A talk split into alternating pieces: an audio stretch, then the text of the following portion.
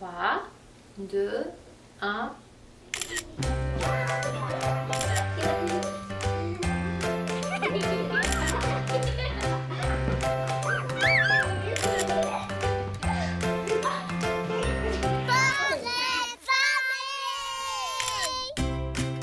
Bonjour, euh, j'espère que vous allez bien, que tout se passe bien de votre côté. C'est Marianne Paquette au micro qui vous accompagne au cours des 60 prochaines minutes avec grand, grand plaisir. Portrait de famille qui débute à l'instant sur Canal M. Et aujourd'hui, je vous transporte ou je vous présente le portrait de famille de Cybelle Forgette. Elle est maman de Tao, qui a 5 ans, d'Ali, 2 ans et demi. Ils vivent tous les deux, ces deux petits cocos, avec la paralysie cérébrale. Ils sont également sourds et aveugles. On profitera de ce moment-là pour expliquer, démystifier ce que ça veut dire la surdicécité. Et comme à l'habitude, on a construit l'émission autour du quotidien, des réflexions et du parcours. Et, et j'ai envie de le dire, de ce qui allume la famille de Cybelle. En deuxième partie de l'émission, on discute avec Jessica Elle est animatrice du côté du phare Enfants et Familles qui nous fera découvrir les multiples ressources, euh, les services également de cette maison qui offre, entre autres, des soins palliatifs pédiatriques. Aussi, on va tenter de mieux connaître, hein, comme je vous le disais, de mieux comprendre la surdicicité avec Joanne Thibodeau. Elle est ergothérapeute. Elle a travaillé, Joanne, 38 ans du côté de l'Institut Nazareth et Louis Braille. Donc, je pense qu'on est entre bonnes mains. Aussi, en chronique, on parle avec Evelyne Martello. Elle est infirmière, oui, clinicienne à la clinique du sommeil de l'hôpital Rivière-des-Prairies. Également auteur, elle a écrit un, un, bouquin, Evelyne, qui s'appelle Enfin, je dors et mes parents aussi. Et avec elle, on parlera de terreur nocturne. Parce que c'est pas évident à comprendre les terreurs nocturnes. Pour les parents, ça reste assez mystérieux pour certains. Et si on comprend pas, ben, on sait pas comment intervenir. Evelyne sera là pour nous aiguiller. Et pour finir, on joint Sylvie Santerre, coordonnatrice au programme Prévention et Sécurité de la Croix-Rouge canadienne.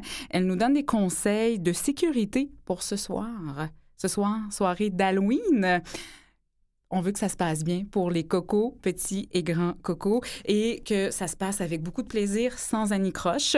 Voilà, c'est ce qui ressemble à notre portrait de famille aujourd'hui. Bonne émission.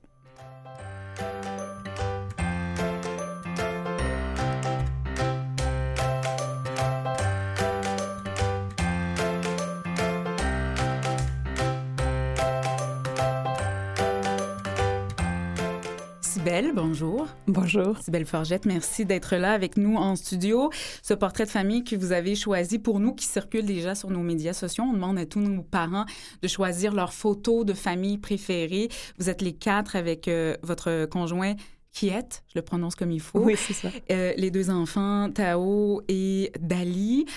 Vous êtes en train de faire de la peinture dans un endroit que je pense que vous aimez beaucoup, Cybelle. Oui, c'est la maison André Graton. Donc, euh, le Phare Enfant Famille, euh, qui est ici à Montréal, c'est une journée d'activité familiale euh, qu'ils ont organisée et le thème, c'est l'art. Alors, ils nous ont expliqué un peu comment faire, c'était quoi leur truc à eux pour pouvoir réaliser des, des peintures. Puis.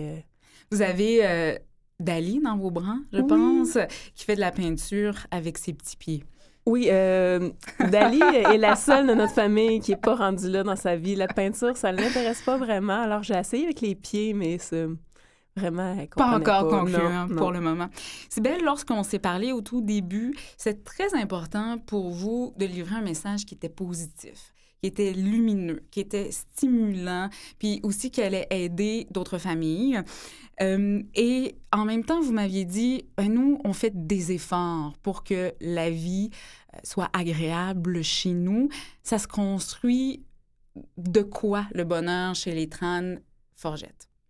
Euh, je me rappelle, il y a quelques années, j'ai rencontré Nathalie Richard de l'Étoile de oui, Pachot. Ben oui, on la connaît bien. Et euh, elle m'a dit une phrase qui a euh, résonné beaucoup à mes oreilles. Elle m'a dit c'est possible pour nous d'être heureux avec des enfants euh, comme les nôtres. Et au début, je la croyais pas. Euh, J'étais vraiment beaucoup axée dans mon pourquoi. Pourquoi ça? Pourquoi moi? Puis euh, Pourquoi ça nous arrive? pourquoi ça nous arrive? La vie est moche, puis il n'y a rien qui colle. On est en marge de la société. Tout est compliqué. C'est difficile. Puis euh, le début de vie avec euh, des enfants comme Tao et Dali est vraiment rough. Puis euh, on voit que le fond du baril, euh, il finit pas de finir. Et il faut se questionner à un moment donné comment on arrive pour faire en sorte que notre vie est agréable, puis c'est en changeant notre façon de voir les choses qui nous arrivent. Oui. Je voulais tellement une job, je voulais retourner sur le marché du travail, j'ai essayé ça, être à la maison. Puis je me suis dit, mais j'en ai un travail. Mon travail, c'est euh, mes enfants maintenant, puis euh, je suis comme une PME. J'ai des employés, puis euh, c'est Oui. les accompagnatrices de Tao. Oui. Je je dois faire de la gestion de médicaments, je dois faire la gestion de rendez-vous, je suis secrétaire, je suis chauffeur de taxi. Euh, On peut pas dire que vous n'êtes pas occupé, mettons. non, je suis très occupée, puis j'ai des super beaux projets euh, en route. Et puis, euh, parents jusqu'au bout, que je remercie Oui. vraiment beaucoup. Euh, ils nous ont débloqué une subvention que j'ai très hâte de voir arriver parce que ça, vraiment, ça a mis vraiment un, Un un bon? Oui, mais en fait, plus qu'un bombe, ça a fait comme, OK, ouais, c'est ça mon travail, puis maintenant, je suis reconnue. Alors, euh, je, je m'épanouis pleinement dans ma PME. Et, euh, ben, euh, alors ça, c'est comme un, un genre de façon de voir les choses. Et puis maintenant, j'essaie de toujours voir... euh, c'est sûr qu'on ne peut pas partir d'être une personne réaliste slash pessimiste à optimiste, mais on peut au moins pas mettre des lunettes roses, mais se dire, OK, ben dans, dans ce que j'ai, c'est quoi que c'est quoi que j'aime? Qu'est-ce que je peux faire de concret avec euh, ben, le, le- le temps que j'ai? Avec Puis- qu'est-ce qui m'arrive aussi. Oui. Vous avez parlé de ces enfants-là en disant, bon, euh, ça change une vie.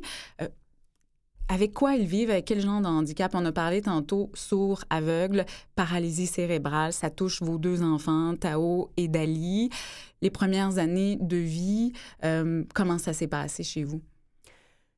Les premières années de vie de Tao, c'est vraiment pas quelque chose que j'aime repenser. C'était vraiment très pénible euh, parce qu'il est né, puis c'était une grossesse normale, un accouchement, ben, pas plus désagréable que plein de femmes en vivent. Il n'y avait vraiment rien qui, qui nous permettait de penser que ça allait Se passer de cette façon-là? c'est ça, merci. Euh, alors, euh, quand je- au début, puis en plus c'est mon premier, euh, je voyais bien qu'il y avait des petites choses qui étaient pas, pas comme les autres, pas pareil. Un tonus qui était vraiment bizarre, euh, un comportement visuel étrange, euh, il réagissait pas beaucoup. Euh, je me questionnais vraiment beaucoup, puis le pédiatre à l'époque me disait Mais non, mais c'est ton premier enfant, tu vas voir, ils se développent pas tous de la même façon, ça va bien aller. Puis au début, je n'osais pas insister, mais j'insistais de plus en plus. Et finalement, ils nous ont envoyés à Sainte-Justine, puis là, euh, ça s'est mis à débouler euh, un rendez-vous après l'autre, puis euh, c'était. c'est pas un diagnostic ferme la première fois, hein, c'est juste Ah, t'as échoué le test, donc on va te faire passer un autre test. Alors, c'est genre de supplice au compte-goutte de. hop, un diagnostic de Oh, peut-être qu'il est sourd. Ah oui, effectivement, il est sourd et on t'explique c'est quoi. Ah, euh, il semble pas voir. Alors, euh, puis là, on, on investigue et puis, euh, bon, on a euh, pendant deux ans et demi reçu des diagnostics et puis, avec ça, ben, l'enfant vieillit et certaines autres problématiques surviennent. euh, Ce qui, je trouve, vous démarque, si belle, c'est que lorsque vous vous exprimez, c'est souvent par des images très claires, très révélatrices. Vous m'avez dit, c'est comme entrer dans un mur à 400 km. Et malgré tout ça, il y a quand même le désir d'avoir un autre enfant. Oui, euh, quand on a su que c'était pas génétique, et euh, moi je, et mon conjoint, on s'est dit, mais on peut pas laisser Tao seul au monde. Il a besoin de quelqu'un, il a besoin d'une plus grande famille que juste son papa, sa maman. Mm. Il a besoin d'un frère ou d'une sœur. Puis, euh, ben, je suis pas jeune, jeune à l'époque. Je, tardivement parent. Alors, euh, je me suis dit, ben, si on veut un autre enfant, c'est maintenant qu'il faut le faire. Puis euh, le deuxième arrive toujours plus vite que le premier. Hein. Alors, euh, on a à peine eu le temps d'y penser que, pouf, elle était conçue. Alors, euh, c'est un peu... C'est un peu ça notre, notre cheminement. Alors, Ouais. euh, elle est arrivée très, très vite, beaucoup plus vite qu'on pensait. Puis, euh, alors qu'on pensait qu'elle serait, serait correcte, que, que c'était pas génétique. Ouais. Et Dali est arrivé avec les mêmes surprises ou euh, les mêmes suppléments, les petits suppléments, petits Oui. ou grands, euh, que Tao, que son grand frère. on parle de, euh, d'enfants qui vivent avec une surdité, qui sont aussi non-voyants, la surdicécité, qui reste assez méconnue. euh, et on va en parler avec Joanne Thibodeau. C'est une ergothérapeute euh, qui a travaillé du côté d'INLB. Je la présentais d'entrée de jeu, qui a été très importante pour votre famille, qui vous a tout appris. C'est ce que Oui. vous m'avez dit. Sibelle, on lui parle à l'instant.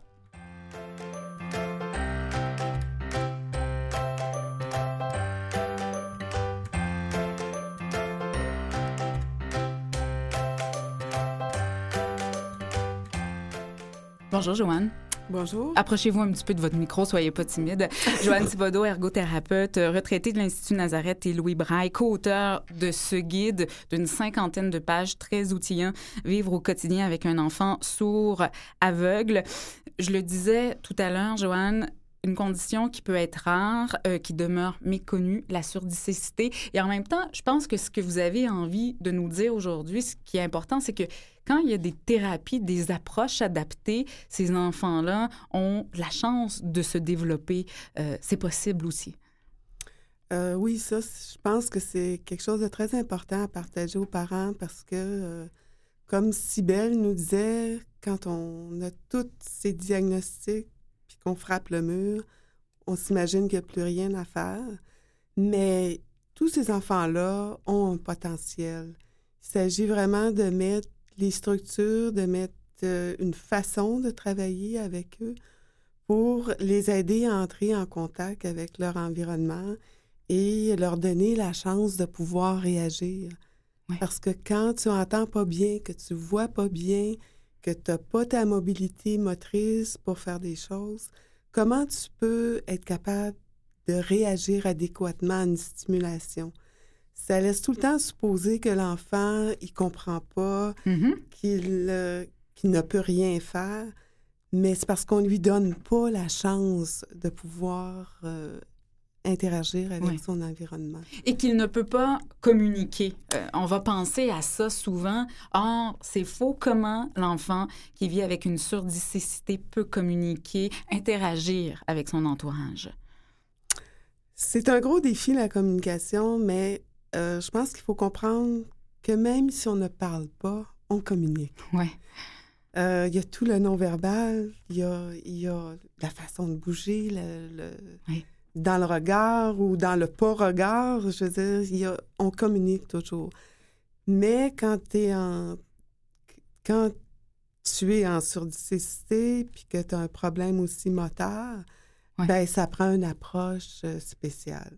Parce que toute communication, toute interaction avec ton, avec l'extérieur, c'est souvent perçu pour l'enfant comme étant une agression. Mhm. Sybelle le disait tout à l'heure très bien, c'est des enfants qui ont été hospitalisés, qui ont eu test par-dessus test.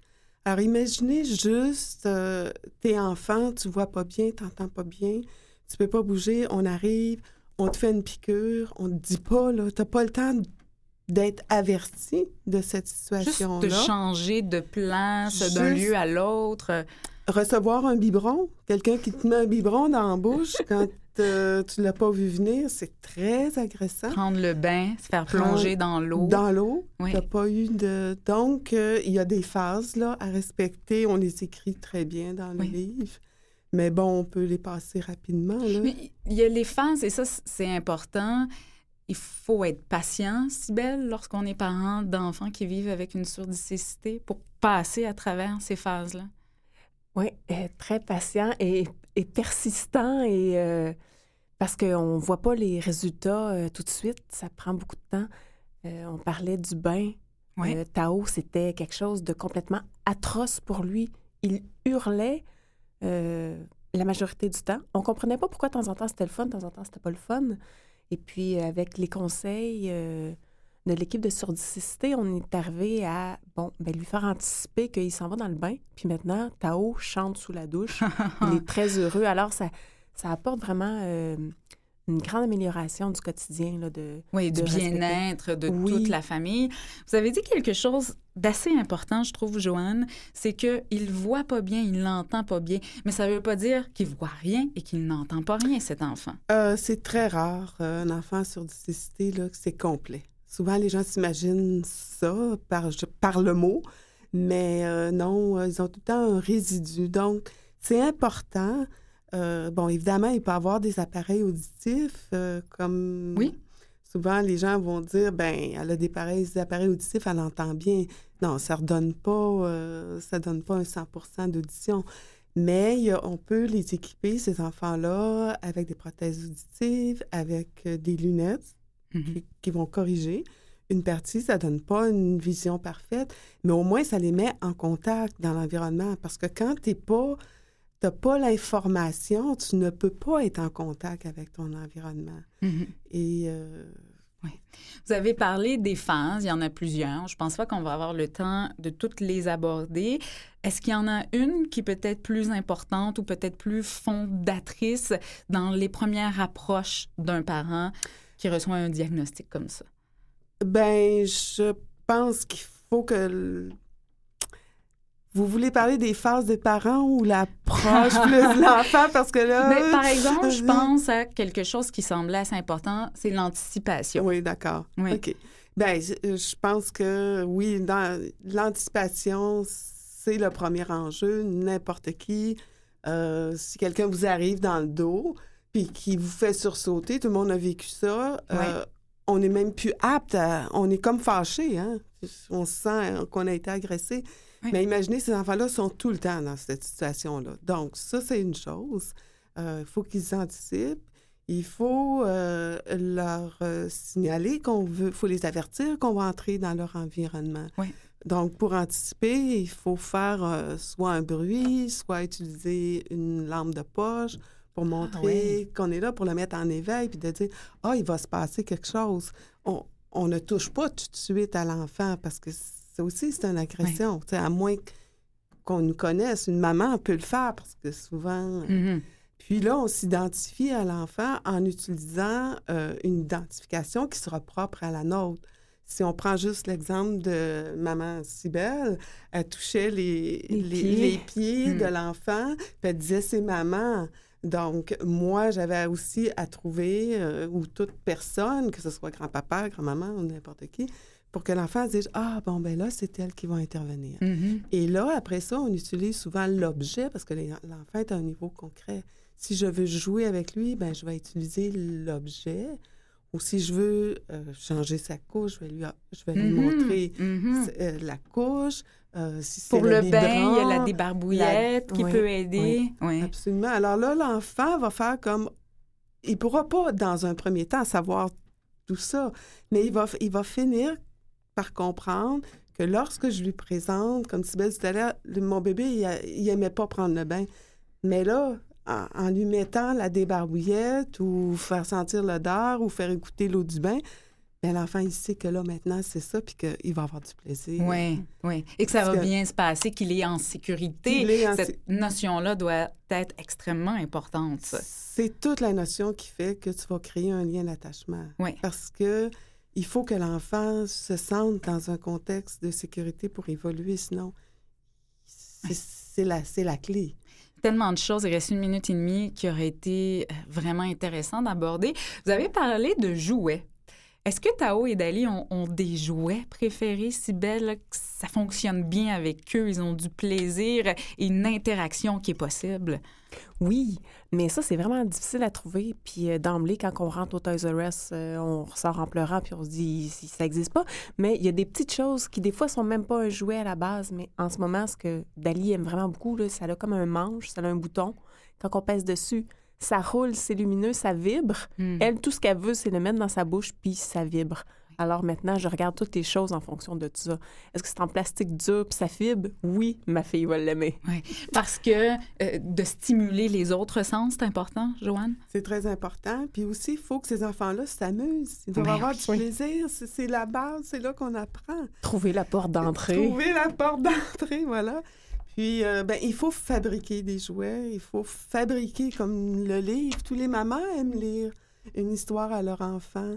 Donc, on a fabriqué des livres à partir des intérêts de, du parent, parce que le parent, il, il y en a, il y en a plein de bonnes idées. Il a juste besoin qu'on l'aide Et qu'on les valide aussi. qu'on les valide ouais. et que leur- qu'on les concrétise pour que ce soit accept- accessible à leur enfant. Ouais, souvent, le jouet non plus, il il s'achète pas, il, s'invente. Il faut garder notre cœur d'enfant. Je me rappelle les premières interventions avec Tao. Il hurlait toute l'intervention jusqu'à temps qu'on découvre qu'il aimait ça, se faire euh, bardasser dans une couverture. Ouais. Alors, on chantait les poissons gigottes en bardassant la couverte. Puis Tao aimait ça. Puis on a essayé, tant bien que mal, de lui faire dire encore avec ça. Mais au moins, il pleurait pas. Puis c'est c'est pas vraiment un Ouais. jouet. Parce que, et ça, je pense que c'est pour tous les enfants, le plaisir, le jeu, le jeu libre est fondateur de beaucoup d'apprentissage. Joanne Thibodeau, c'est déjà la fin, mais on va guider les gens vers ce guide qui est fort bien fait, Vivre au quotidien avec un enfant sourd aveugle. On le retrouve du côté de l'Institut Raymond de Dewar et de l'Institut Nazareth et Louis Braille, où vous avez travaillé pendant des années et où, euh, j'espère, vous, ben, en fait, j'ai envie de le souligner, vous continuez à vivre au sein de, de ces familles-là et d'avoir un, un grand effet. Merci beaucoup. Bienvenue.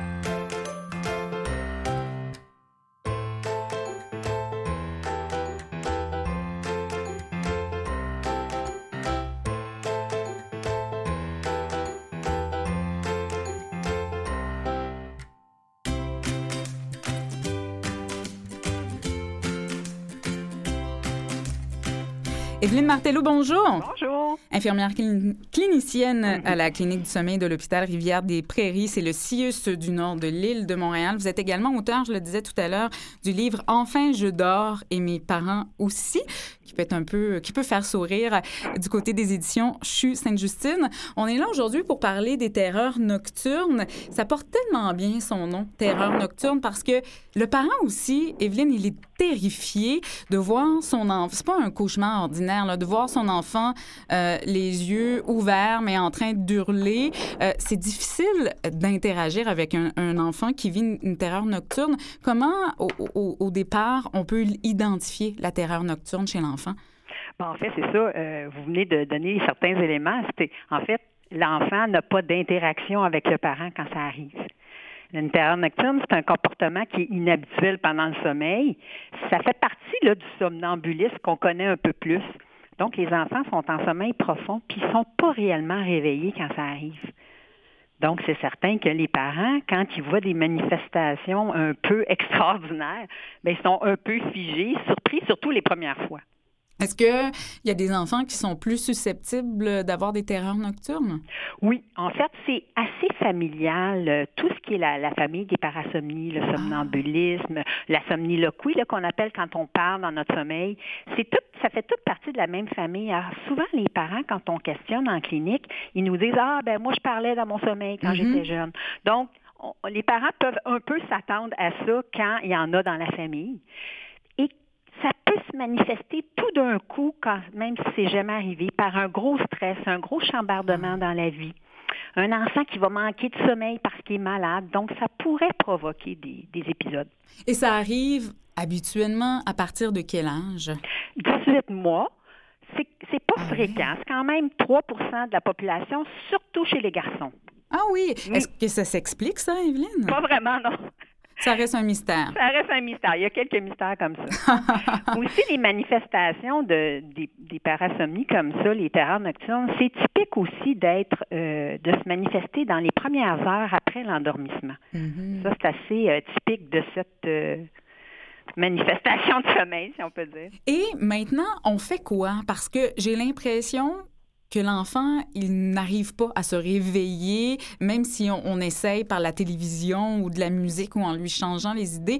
Est-ce qu'il faut tenter de, de le réveiller? Non, en fait, non, parce qu'il dort encore. C'est sûr que c'est, plus le parent qui, Ah, qui est oui. euh, stressé de voir son enfant comme ça, mais lui, il s'en rend pas compte. Puis c'est ça souvent qui va faire un problème. Parce que si le parent, lui, réagit, essaie de le réveiller, puis l'enfant voit le visage de son parent qui a l'air euh, effrayé, ben là, ça peut lui donner peur. Puis là, il se dit, hey, là, il y a quelque chose, puis là, il va se mettre à, à être encore plus stressé. Donc, au fond, ça explique que les enfants qui vivent ça le lendemain matin, si on leur dit euh, un commentaire sur la, la crise, ils, ils se rappellent de rien du tout, là. Oui, c'est ça. Il s'en rappelle pas. Puis ça, c'est le, le, bienfait, le bienfait de la chose. Ah. Par contre, les parents, des fois, vont leur en parler, puis ça, ça va provoquer Oui. une espèce d'anxiété qui va faire que l'enfant, il va aller se coucher, puis il va dire Ah, Je vais te faire des, des cris encore, maman, puis ça peut augmenter les chances qu'il en fasse. Ah, ah, alors pas un mot euh, sur, euh, sur la terrain. OK. Idéalement, si on est capable de qu'il se rendorme facilement, d'aller le calmer si ça dure trop longtemps. C'est des épisodes qui sont habituellement pas fréquentes. Donc, ça arrive pas toutes les semaines. Ça devrait arriver une fois de temps en temps. Ça dure pas trop longtemps, 5 minutes, jusqu'à 30 minutes. Par contre, quand ça dure 30 minutes, pour un parent, c'est assez long. Ouais. Alors là, le parent, il pourrait rentrer dans la chambre sur la pointe des pieds, aller flatter son enfant. Tu sais, des fois, juste le fait d'essayer de calmer l'agitation va l'aider à continuer à dormir parce qu'en fait, il est en sommeil profond. Ouais. Donc, il dort complètement. Est-ce que ça se prévient? Évidemment, si c'est pas fréquent, on ne sait pas quand l'épisode de terreur nocturne peut survenir. Exact. Mais est-ce qu'il y a des routines de dodo qui oui. arrivent? À... Oui? Ben, c'est sûr. Écoute, de toute façon, on va intervenir euh, pour que notre enfant ait un beau sommeil. Fait que oui, Ouais. routine stable, routine. On évite aussi euh, les, les écrans. Les écrans Mhm. ont un effet de stimuler le cerveau qui va faire que ces enfants qui ont tendance à en faire vont en faire plus. Oui. Alors, on, on essaie d'éviter ça avant de les coucher. On essaie que ça soit relax, que ça soit l'enfant peut faire un petit peu de relaxation, euh, tout doucement, raconter une histoire, mais vraiment tout doux, pas de trop de stimulation qui va faire qu'il va avoir des émotions stressantes avant de s'endormir. Donc, le soir de l'Halloween, on pourrait peut-être prévoir qu'il y aurait des, des terreurs nocturnes. Vous avez raison qu'il y a des enfants, mais ça sera peut-être même pas juste à cause de ce qu'il a vu. Ça, Ouais. ça va être plus dans un cauchemar, mais c'est plus parce que là, probablement, là, qu'il va avoir eu une grosse journée, qu'il n'aura Mhm. peut-être pas fait sa sieste, qu'il va se coucher plus tard. Alors, tout ce chambardement-là va faire qu'il peut en faire. Exactement. Sibelle, rapidement, Dali et Tao, ils dorment bien? Non, pas du tout. Ah. Des cauchemars? Euh, je sais pas, mais étant un enfant sourd aveugle, je pense que que tu sois réveillé ou endormi, il y a comme c'est la même chose. Donc, c'est. La démarcation se fait pas aisément. Oui, et j'ai lu en passant le, le livre. Le livre d'Evelyne. Qui, qui, comme les autres livres, euh, je me sentais pas tout à fait concernée parce qu'il n'y a pas vraiment de partie sur les enfants. euh. Faudrait peut-être revenir, il nous reste 30 secondes avant, avant d'aller en pause, Evelyne, mais peut-être revenir sur euh, les troubles de sommeil qui peuvent guetter des enfants à besoins particuliers. Vous, vous pourriez revenir pour ça, Evelyne Martello? Bien sûr, bien sûr, ça me fait plaisir. Oui, il y a bien, des petits trucs pour les enfants qui ont, qui ont des problèmes. Alors, on va vous appeler infirmière clinicienne à la clinique du sommeil de l'hôpital Rivière-des-Prairies. Merci beaucoup, Evelyne. Ben, ça me fait plaisir. Bye bye. Au revoir.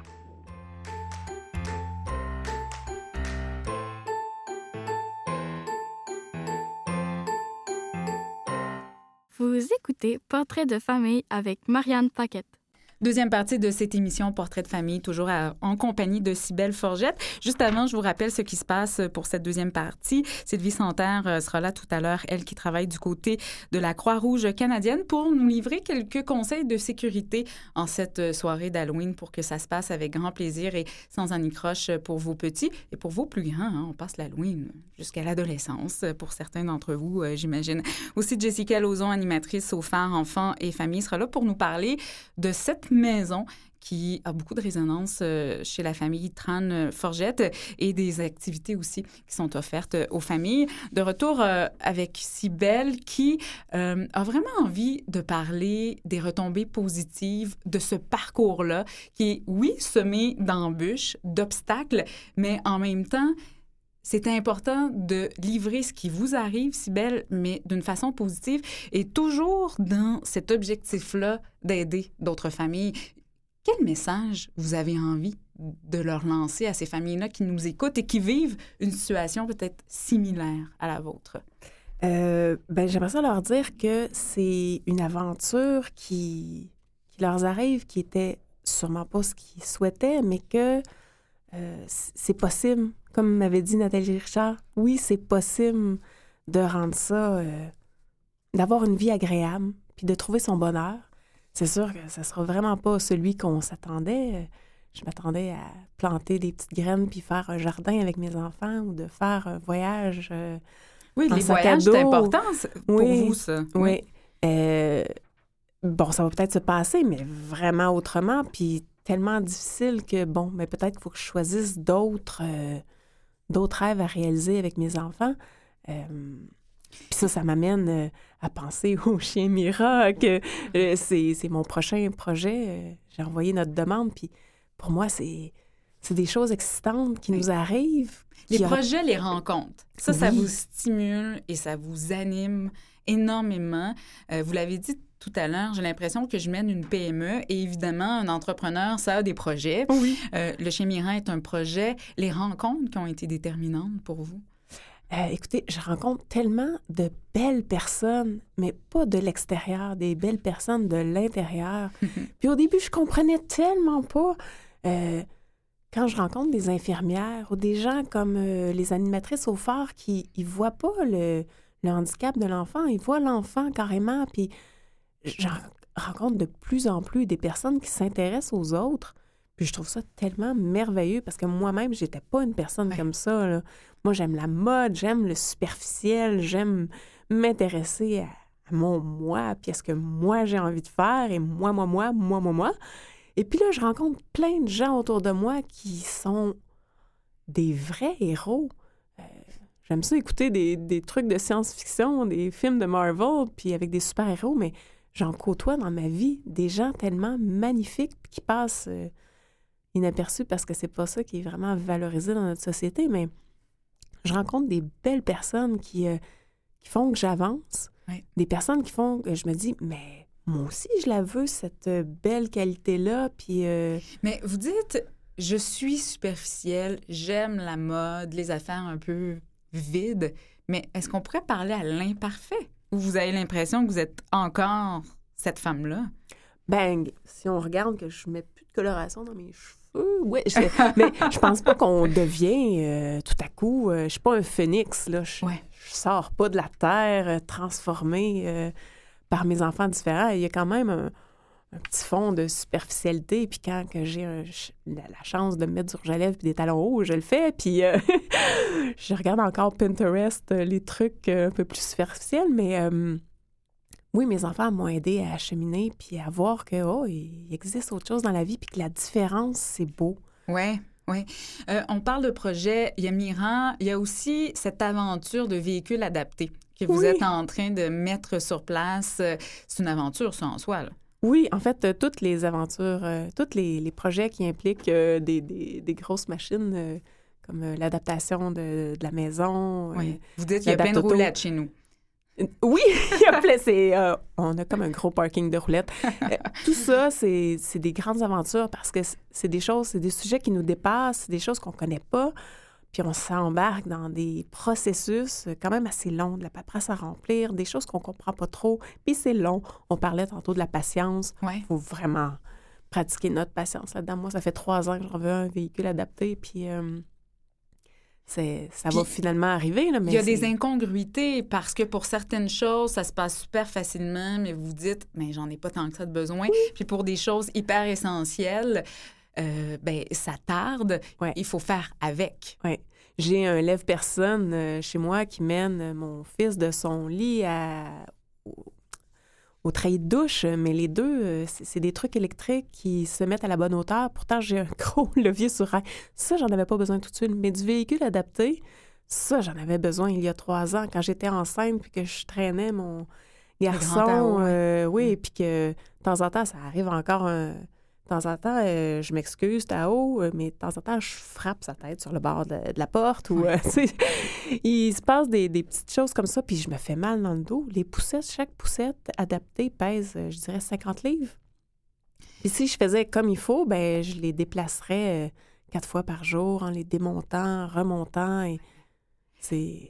Ces adaptations-là, que ce soit la maison, que ce soit le véhicule, est-ce qu'il y a des ressources financières pour ça? C'est encore de la paperasse à remplir et du temps qu'on se donne et qu'on apprend à... Bon, on apprend à être patient? Oui, et aussi que c'est pas nécessairement ce qu'on veut qui va se faire. Ah oui. ou qu'on va nous Mhm. payer l'argent pour. Tu sais, la maison, ils nous ont payé le levier sur rail, mais la zone de jeu, qui, moi, je trouvais était très utile et pertinente d'adapter, ça, c'est pas. Ça fait pas partie des euh, priorités que la SHQ euh, voit. C'est l'alimentation, euh, les besoins d'hygiène, dormir, des choses comme ça, mais Hmm. la zone de jeu, ça, c'est pas important. Alors que moi, ça, dans mon quotidien, ouais. c'est... Puis j'ai une employée qui s'est faite mal récemment. Puis c'est dans la zone de jeu qu'elle s'est faite mal, c'est pas dans le lit. Mhm. En tout cas, tout ça pour dire que oui, il y a des... mais une chance, il y a des aides financières comme le véhicule adapté. Les adaptations, c'est pas nous qui allons les payer parce que je pense pas qu'on pourrait se payer... euh, on pourrait se payer ça, ça va être très cher, mais le véhicule, c'est quand même nous qui va l'acheter, qui va l'entretenir et... euh, Mhm. avec toutes les le supplément que ça va coûter, tu sais, parce que les peut-être certaines pièces vont être endommagées pendant que le véhicule va se faire transformer, puis oui, ça peut causer certaines euh, dépenses de plus Mm. par après, mais bon. Dans les priorités, il y a aussi euh, ce désir que le couple, les amoureux aillent bien. Euh, c'est une difficulté qui est souvent nommée chez les familles où il y a des enfants qui vivent en situation de handicap. Vous en avez deux, c'est dur pour le couple, mais vous, Sybelle, vous a dit, ça va pas nous arriver. On va tout faire pour nous garder ensemble. En fait, euh, pas que je dis ça nous arrivera pas, mais je, je veux pas que ça nous arrive. Puis euh, ça, ça m'aide, par exemple, je suis quand même assez euh, âgée pour avoir vécu plusieurs relations, puis savoir que c'est pas parce que je change que ça va être meilleur. Ouais. Ailleurs, ça va juste être différent, il va y avoir d'autres problèmes. Donc, ça, c'est éliminé. On ne veut pas aller ailleurs. Euh, puis, ensuite de ça, ce qui- reste, c'est euh, la communication. Beaucoup, beaucoup de communication. C'est sûr qu'on ne vit pas des, euh, des scénarios communs. Quand on rentre aux soins palliatifs, on se fait demander de faire le niveau de soins. Ça, c'est une discussion euh, pas vraiment le fun à avoir, que je, je désirais pas avoir dans ma vie. C'est vraiment pas bien passé. Euh, on est arrêté à la comme deuxième question. On reprendra dans quelques années. Mais euh, ça, ça fait en sorte que vraiment, on va toucher à des sujets que d'habitude, on n'a pas à toucher, puis des, des problèmes qui sont pas qui sont pas faciles, Ouais. D'habitude n'arrivent pas dans une famille. Puis euh, que ça touche un point de vue éthique, humain, parental. Le ailleurs, parfois, fait, on va en parler du niveau de soins parce que on a Jessica qui, qui est du phare, avec qui on, on va en discuter un petit peu. Le ailleurs, euh, parfois, fait du bien quand on est dans un lieu où on se sent apaisé, où on sent qu'on est reconnu, où on sent qu'on est juste un parent comme tous les autres. C'est le phare enfant et famille qui est un lieu important pour vous. On en discute à l'instant avec Jessica Lozon.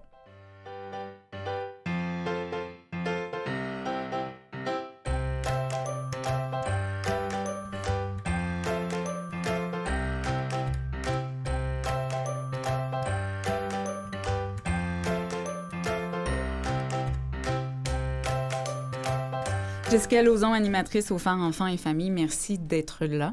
Le Phare, c'est un endroit qui est important pour euh, Cybèle, pour Kiet, pour euh, Tao et pour euh, Dali aussi. Un lieu où euh, vous vous sentez bien, Cybèle, je pense. ah oui, ah, ça fait tellement du bien à chaque fois qu'on va là. Hmm. on, on sent qu'on fait partie de la norme, puis ça, c'est ah, tellement soulageant. Euh, c'est, dur d'être marginal, et puis quand on rentre au phare, ben Tao est, est connu.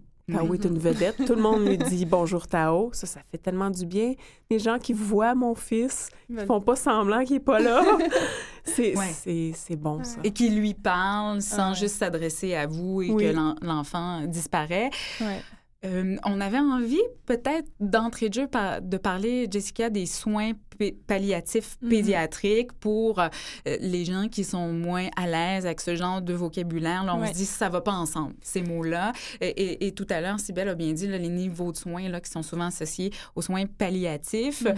Euh, C'est quoi des soins palliatifs pédiatriques? Bon, les soins palliatifs pédiatriques sont différents des soins palliatifs au niveau adulte. C'est vraiment, il y a une prise en charge dès le diagnostic de l'enfant et tout au long de son développement. Donc, c'est des soins vraiment qui sont euh, actifs, complets, qui englobent euh, des dimensions physiques, psychologiques, sociales et spirituelles. Et euh, le but, c'est vraiment ben, d'aider à maintenir une qualité de vie puis de soutenir les familles dans ça. Puis bon, c'est sûr, il y a le suivi de deuil aussi quand ça se passe malheureusement. Mais euh, Quand ça se vraiment... passe moins bien, oui. Ouais, c'est ça. Mais euh, vraiment, il y a une très belle équipe euh, multidisciplinaire qui sont là pour euh, bien encadrer les familles euh, au phare. Oui, et bien encadrer les enfants parce Ouais. que le niveau de soins, c'est aussi, euh, vous me corrigez si je me trompe, mais ça apporte un, apporter un certain réconfort, un mieux-être à l'enfant aussi.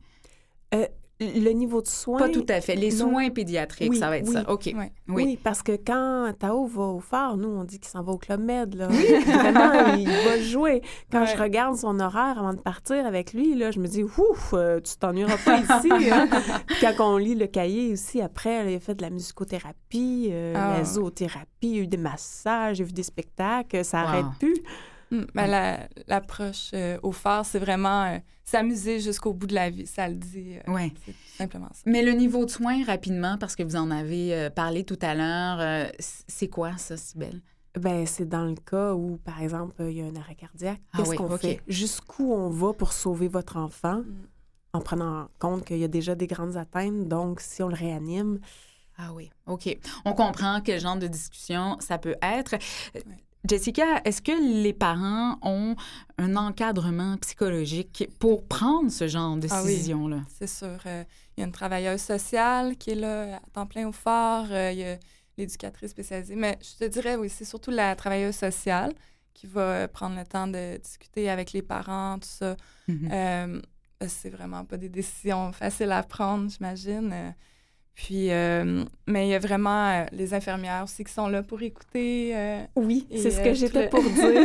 il, y a, il y a ouais. des infirmières ou des infirmiers qui, qui Mm. sont... Ben, tout le monde, est- c'est des anges là-bas et ils nous écoutent beaucoup. Et parfois, sans le savoir, ils nous disent des choses qui, ah, nous font avancer d'un pas et qu'on se sent mieux. Ou ils sont toujours là pour discuter de le moment. notre fils Tao vomit tout le temps. Il vomit constamment, sauf quand il va au phare. Ouais. Et puis, à chaque fois que je vais au phare, j'en discute un peu. Puis, on finit toujours par trouver un petit quelque chose qui peut nous faire euh, améliorer la, la situation de Et la qualité de vie. C'est ça. Euh, ces activités, Sybelle dit, on dirait qu'on s'en va au Club Med, ben, dis-moi que Tao y va, massage, aux thérapies. Ouais. Pendant ce temps-là, le parent a un répit et Ouais. ça, j'imagine que c'est essentiel chez les familles que vous rencontrez. Ah oui, vraiment. euh, ben, je pense que Sybelle elle peut le dire euh, qu'ils ont besoin de ça. là. On a- n'aurait pas survécu sans le phare. Ouais, C'était... euh, J'imagine. euh, ça vous donne du temps pour vous, pour Oui. euh, se maquiller. Au début, que- c'était pour dormir, carrément. Aussi. Donc, service de soins palliatifs pédiatriques, de nombreuses activités familiales, euh, ce sont ce que offre la maison du phare. Qu'est-ce qu'on retrouve aussi chez vous? Oui, euh, donc c'est ça.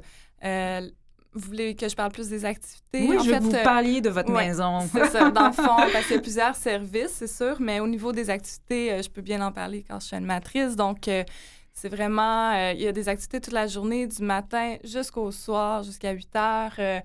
On fait tout plein de choses. On reçoit des invités, des artistes, des musiciens. Bon, il y a le projet Ah ouais. Locomotion. On Oh fait oui! des, euh, des œuvres. Euh, Cette année, c'est avec 13 artistes euh, qui viennent au phare. Puis bon, on fait des, des œuvres collectives. Euh, Et bon, il y a aussi la massothérapeute, on l'a nommé, la zoothérapeute, la musicothérapeute qui viennent plusieurs fois semaine.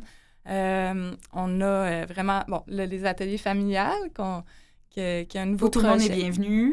Euh, oui. Papa, maman. Oui, c'est ça. Ouais, ça, c'est euh, un projet pilote qu'on a commencé cette année, puis c'est basé sur les activités qu'on fait régulièrement avec les enfants, c'est-à-dire la musique, les arts, euh, le massage détente et euh, la stimulation sensorielle, Mhm. qui est bien euh, intéressant aussi. Euh, donc, on a déjà fait deux premiers ateliers. ça s'est super bien passé. C'était avec six familles qu'on a invitées. C'était lancé à tous, puis les gens Mhm. ils s'inscrivent et... ouais, c'était... euh, Projet Locomotion, ça a résonné Ah, des c'est... tellement un beau projet. C'est un projet de levée de fonds. Mhm. Mais Ah oui? euh, oui, Ouais. et le projet est beau du début à la fin. C'est les enfants qui font les œuvres, et puis les œuvres sont tellement belles. Euh, et, et ça se solde par euh, un encan silencieux. Ah ouais. Les, les, euh, les toiles sont exposées, et puis là, tout le monde peut aller bêter. Donc, Ouais. déjà, ça, c'est vraiment le fun de l'enchère, la surenchère, Ah, et puis on- souvent on veut tous le même tableau. Oui, c'est ça. Et euh, le- la soirée est animée, il y a des choses à manger, il y a Ça des... se passe euh, au Gym Locomotion, en fait. C'est une initiative de Julie Bernard du Gym Locomotion qui a approché le phare parce qu'elle voulait bon, faire un événement, elle voulait faire quelque chose pour aider le phare, puis en même temps euh, décorer ses murs aussi, euh, les murs du gym euh, qui, sont, Oui. qui étaient blancs. Mais vraiment, euh, c'est une belle activité. euh. À quoi ressemble le profil des familles que vous recevez? J'imagine que c'est assez vaste, Ah, mais est-ce qu'il y a des points, des- il y a des dénominateurs communs? Ben, c'est qu'ils ont tous euh, des enfants gravement malades. ça, Gravement, euh, lourdement handicapés, Ouais. gravement malades. Ouais. Oui. Parfois, euh, ils ne sont pas nécessairement euh, handicapés physiquement, mais Mhm. Ils arrivent de quelle façon chez vous? Est-ce qu'il y a une référence d'un pédiatre à un moment donné qui dit là, tu vas te sentir bien? Euh, c'est quoi le, le parcours des gens avant qu'ils arrivent chez vous? Ah, ben, je pense que ça se fait de plusieurs façons. là. Il y en a qui entendent euh, du bouche à oreille, il y en a que c'est vraiment à l'hôpital, à Sainte-Justine, ça, qui vont les Mhm. référer. euh, donc, euh, Ouais. ça se fait de plusieurs façons. ouais. Les Et- travailleuses sociales, Ouais, euh, moi je me suis oui, faite euh, proposer par deux travailleuses sociales. Mhm. euh, Ouais. Tout à l'heure, Sybelle, vous disiez, et ça c'était hors micro, que vous aviez envie d'enlever un petit peu les barrières. Les, les parents qui vivent avec des enfants en situation de handicap sont peut-être un peu parfois dans leur silo. Euh, C'est-à-dire, moi, je vis ça, puis je le vis de telle façon, puis c'est plus grave ou c'est moins grave que toi. Au phare, euh, le sentiment d'appartenance enlève un petit peu ces, ces œillères ou, ou ces silos-là, du moins. En fait, c'est les activités qu'ils proposent, c'est c'est le fait que justement la barrière de handicap versus enfant, il y, en a plus, c'est c'est un enfant. Ouais. Et tout à coup, on est une famille qui est capable de vivre une activité parce que l'activité est faite pour nous. Je Ouais. pense euh, à la fête de Noël. Mhm. Euh, Je peux pas emmener mon, mon fils voir le Père Noël du centre d'achat. C'est c'est trop, c'est trop risqué qu'il l'échappe à terre. Alors que le Père Noël Aux du femmes. phare, ben ça fait cinq enfants comme Tao qui voient, puis il y en a pas de problème. Tiens, donne-moi Dali, j'ai une autre jambe, puis euh, on prend la photo de famille, puis là, moi, ben je, je pleure comme une madeleine. puis euh, on peut se promener, puis aller faire des activités, puis on, on sent qu'on n'est pas jugé parce que des enfants qui sont gavés, euh, ben il y en a plein, puis l'autre il se fait aspirer, tout le monde est aux couches. On est vraiment Le bienvenu, les bienvenus, Oui. la différence est célébrée. phare-lighthouse.com. Jessica Lauzon, animatrice au phare Enfants et Famille, merci beaucoup. Merci.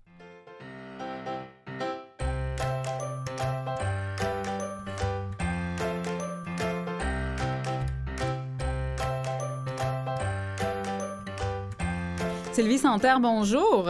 Bonjour. Coordonnatrice senior au programme Prévention et Sécurité de la Croix-Rouge canadienne en cette soirée d'Halloween. Juste une petite question à Cybelle avant, Sylvie. Est-ce que Tao et Dali passent l'Halloween? Non.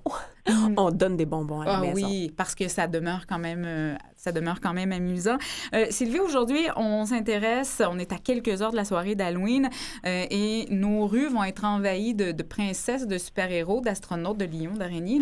Mais on veut que ça se passe bien pour les automobilistes, pour les piétons, que ces enfants-là soient en sécurité. Quelle règle est à observer? Ben, pour les tout petits enfants, d'être accompagnés, évidemment, Euh, c'est important. On parle aussi de costumes, de faire attention aux costumes, euh, la longueur. Donc, euh, je sais que des princesses, c'est beau d'avoir des belles robes longues, mais dans le cas présent, on les veut un peu plus courts parce que les petites princesses qui s'enfargent dans les marches, c'est pas, c'est pas agréable. Euh, on veut aussi euh, des, euh, des petites princesses ou des monstres ou des, des animaux, peu importe, qui voient bien. Oui. Donc, euh, on parle aussi d'un visage ou euh, de, de- de maquillé. On préfère le maquillage au masque parce qu'il y a des fois des masques, quand les têtes se tournent, le masque reste là. Donc, on veut que l'enfant soit capable de voir. Oui, tout à fait. Je pense aussi à ces espèces de costumes plus gros que l'enfant, un peu encombrants. On veut que l'enfant il soit mobile aussi pour se déplacer. Oui, effectivement. Et euh, je veux dire, on en a tous, on a tous, pour ceux qui, qui donnent des bonbons, eu des jeunes enfants qui, qui tombaient ou qui s'enfargeaient dans les marches. Ben oui. Parce que euh, des fois, il y a affluence. On est rendu qu'il y a un trafic. Il faudrait gérer le trafic en avant de chez nous. Euh, je vous donne un exemple. Moi, personnellement, maintenant, je donne les bonbons en bas des escaliers. Ah, quelle bonne idée, Sylvie. Les enfants montent plus. Les enfants montent plus. Je m'assois, je suis dehors, puis je prends de l'air pendant ce temps-là. Puis j'attends que les enfants arrivent et je donne en bas des escaliers parce que je veux pas qu'ils tombent. Ah, c'est un bon truc. D'ailleurs, c'est intéressant ça pour les parents qui nous écoutent. On va pas dans toutes les maisons. Il y a des maisons où on peut se rendre, d'autres moins. C'est quoi les bons indicateurs? L'indicateur, c'est les lumières, mais c'est aussi les décorations d'Halloween. Donc, là, quand la maison, elle est éclairée, quand il y a des décorations d'Halloween, c'est une maison où on peut se rendre. Les maisons qui sont complètement dans le noir, le message est clair, on y va pas. Et quand il y a une dame qui nous attend en bas des marches, c'est un bon indicateur aussi. Exactement. c'est souvent une soirée, ben, justement, l'Halloween, on passe ça le soir, euh, pendant la soirée, il n'y a pas de lumière. Ça amène peut-être certains risques. Là. Comment on peut contrer ça? Bien, on va s'assurer que les enfants euh, ont des, euh, des, des, soit des bandes réfléchissantes ou un costume qui brille s'il y a des lumières dans, la, dans, dans les lumières de rue ou les lumières de route, de d'auto. On va s'assurer euh, peut-être d'une lampe de poche, euh, peut-être même il y a maintenant des petites lumières qui clignotent qu'on peut même intégrer au costume. Euh, peut-être que c'est les parents qui accompagnent les enfants qui vont avoir les lampes de poche, qui vont avoir mm-hmm. même on, on, peut même utiliser l'animal de compagnie qui prend sa marche en même temps puis qui lui a le collier réfléchissant ou la laisse réfléchissante et etc. Tout pour être capable justement d'être vu là, dans la noirceur. Ouais. À quel âge un enfant est en mesure de passer l'Halloween seul? Il n'y a pas d'âge. Je pense que la décision revient aux parents. Je pense que c'est un ensemble de, de faits. Donc, est-ce que l'enfant est seul pour passer l'Halloween ou est avec un groupe d'amis? Mm-hmm. Évidemment, si on veut la passer si on veut, parce qu'à un moment donné, il y a un âge où on veut plus que papa et maman suivent. Est-ce que papa et maman vont suivre à distance? Ouais. Fait qu'il y a peut-être ça aussi. Mais si on est un groupe, un groupe de 4-5 jeunes, ben à ce moment-là, on s'assure de certaines règles. Euh, les règles s'appliquent pour tous. Hein. On fait un côté de rue en premier, on revient par l'autre bord de rue. Mm-hmm. Euh, c'est une règle de base, même quand papa et maman est avec nous. Je veux dire, moi, quand je vois des enfants qui se croisent la rue puis que les parents suivent, c'est comme ça devrait même pas exister si les parents suivent aussi. Mais si je suis en groupe avec mon groupe de jeunes, ben je fais ça. Euh, peut-être que je vais faire comme faites un carré d'un côté, repassez à la maison, venez me dire que tout est beau, faites un carré de l'autre côté, repassez à la maison, venez me dire que tout est beau. Tu sais, peut-être qu'au début, on les laissera pas partir pendant une heure sans savoir où ils sont là, euh, pour un soir d'Halloween. Fait qu'il y a plein de petits trucs comme ça qu'on peut utiliser. Oui, de connaître bien l'itinéraire de notre enfant. Pour les automobilistes qui nous écoutent, euh, on fait plus attention ce soir-là. C'est le moment de l'année, comme s'il y avait un moment de l'année à faire attention pour 365 jours par année, mais c'est vraiment faire attention parce que les enfants sont à la cueillette des bonbons, ils ne sont pas à la sécurité. Ben D'habitude, ils vont à l'école, ils sont à la sécurité. Là, ils sont à la cueillette des bonbons, ils vont en avoir des distractions. Fait que l'automobiliste aujourd'hui là, il regarde partout, il fait, il roule même pas à 30 km heure, il roule plus bas, il fait attention, parce que peut-être que même l'automobiliste pourrait apporter de l'aide s'il y a un enfant qui tombe puis qui est seul ou peu importe. Fait qu'on fait vraiment, là, aujourd'hui, on fait attention et euh, on roule lentement. Oui, c'est la responsabilité de, tous les adultes, bien sûr, la sécurité des enfants. Mais souvent, dans les municipalités, les pompiers euh, mettent la main à la pâte, les policiers aussi. Euh, il y a des rues fermées aussi. ils font, il y a pas mal de municipalités là, qui font un bon travail en ce sens. Oui, on va souvent voir euh, les autopatrouilles qui se promènent avec les lumières allumées. C'est pas parce qu'il y a un appel d'urgence, c'est vraiment pour dire, hey, on est là s'il y a quelque chose. Même chose avec les pompiers. On a aussi des maisons hantées, sécuritaires aussi le soir de mmh. l'Halloween. Donc des organismes qui créent, qui font des maisons hantées, qui est une belle occasion d'aller visiter, d'avoir une maison, mais aussi d'avoir euh, un côté sécuritaire à la chose. Donc peut-être regarder dans votre quartier euh, que ce soit euh, les scouts ce soir qui ont une maison hantée ou le club optimiste ou je ne sais pas, mais regardez alentour parce qu'il y a aussi des maisons hantées sécuritaires où un jeune peut aller aussi. Oui. En terminant, Sylvie Santerre, les bonbons, il faut les vérifier avant qu'ils soient consommés par nos enfants. Toujours. Toujours. Et ça, c'est dur. Ben oui. ça, c'est dur parce que les enfants veulent tout de suite.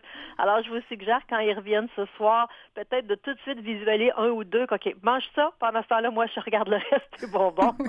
pour tout de suite calmer l'envie de manger tout et de faire le tri des bonbons, de regarder l'emballage, des bonbons à moitié ouverts, des bonbons qui ne seraient pas euh, emballés, euh, des bonbons où on n'est tout simplement pas sûr. Si notre enfant est allergique, ben là, vérifiez tous les bonbons il pourrait avoir l'allergène qui qui qui est pas euh, conseillé pour cet enfant-là. Et donc de ne pas hésiter de faire une pile, euh, une pile pour l'enfant, une pile pour papa, maman, parce que je veux pas les donner aux enfants parce que, exemple, ils ont des broches, donc il y a peut-être même des bonbons comme ça que je peux pas. Une pile pour papa, maman, une pile pour le bureau peut-être parce que l'enfant en a ramené trop. donc, n'a pas hésité à distribuer. Puis euh, ça va très bien se passer. Ça va être une très belle soirée ce soir. On vous en souhaite une bonne euh, au bas de vos marches, Sylvie Santerre. Vous êtes coordonnatrice euh, senior au programme prévention et sécurité de la Croix-Rouge canadienne. Merci beaucoup. Merci beaucoup. Joyeuse Halloween. Merci. Merci. Et voilà, c'est ce qui met fin à cette émission Portrait de famille. Sybelle Forgette, merci beaucoup. Merci à vous. Ça a été un grand, grand plaisir de, vous avoir. Je pense que très beau message qui a été envoyé aux parents qui nous écoutent. Peu importe les obstacles, les défis qu'ils vivent, qu'ils vivent euh, la différence de leur enfant. Bien sûr, salutations à Kiet, à Dali et à Tao. Merci à toute l'équipe euh, qui a rendu l'émission possible, aux participants aussi, Joanne Thibaudot, Evelyne Martello, Jessica Lauzon, Sylvie Santerre, c'est Mathieu Tessier à sa console, Anne-Laure Janson à la recherche, Christiane Campagna, aux médias sociaux. On vous invite à communiquer avec nous. Twitter, Facebook, on aime vous entendre, on aime savoir que euh, vous êtes là euh, et que ça vous a plu, cette émission-là. N'hésitez pas à vous manifester. On est en rediffusion à 17h. C'est Marianne Paquette au micro. Joyeuse Halloween. Soyez prudents. Amusez-vous. À la semaine prochaine. Oui, brossez vos dents. Ça, c'est important. bye bye.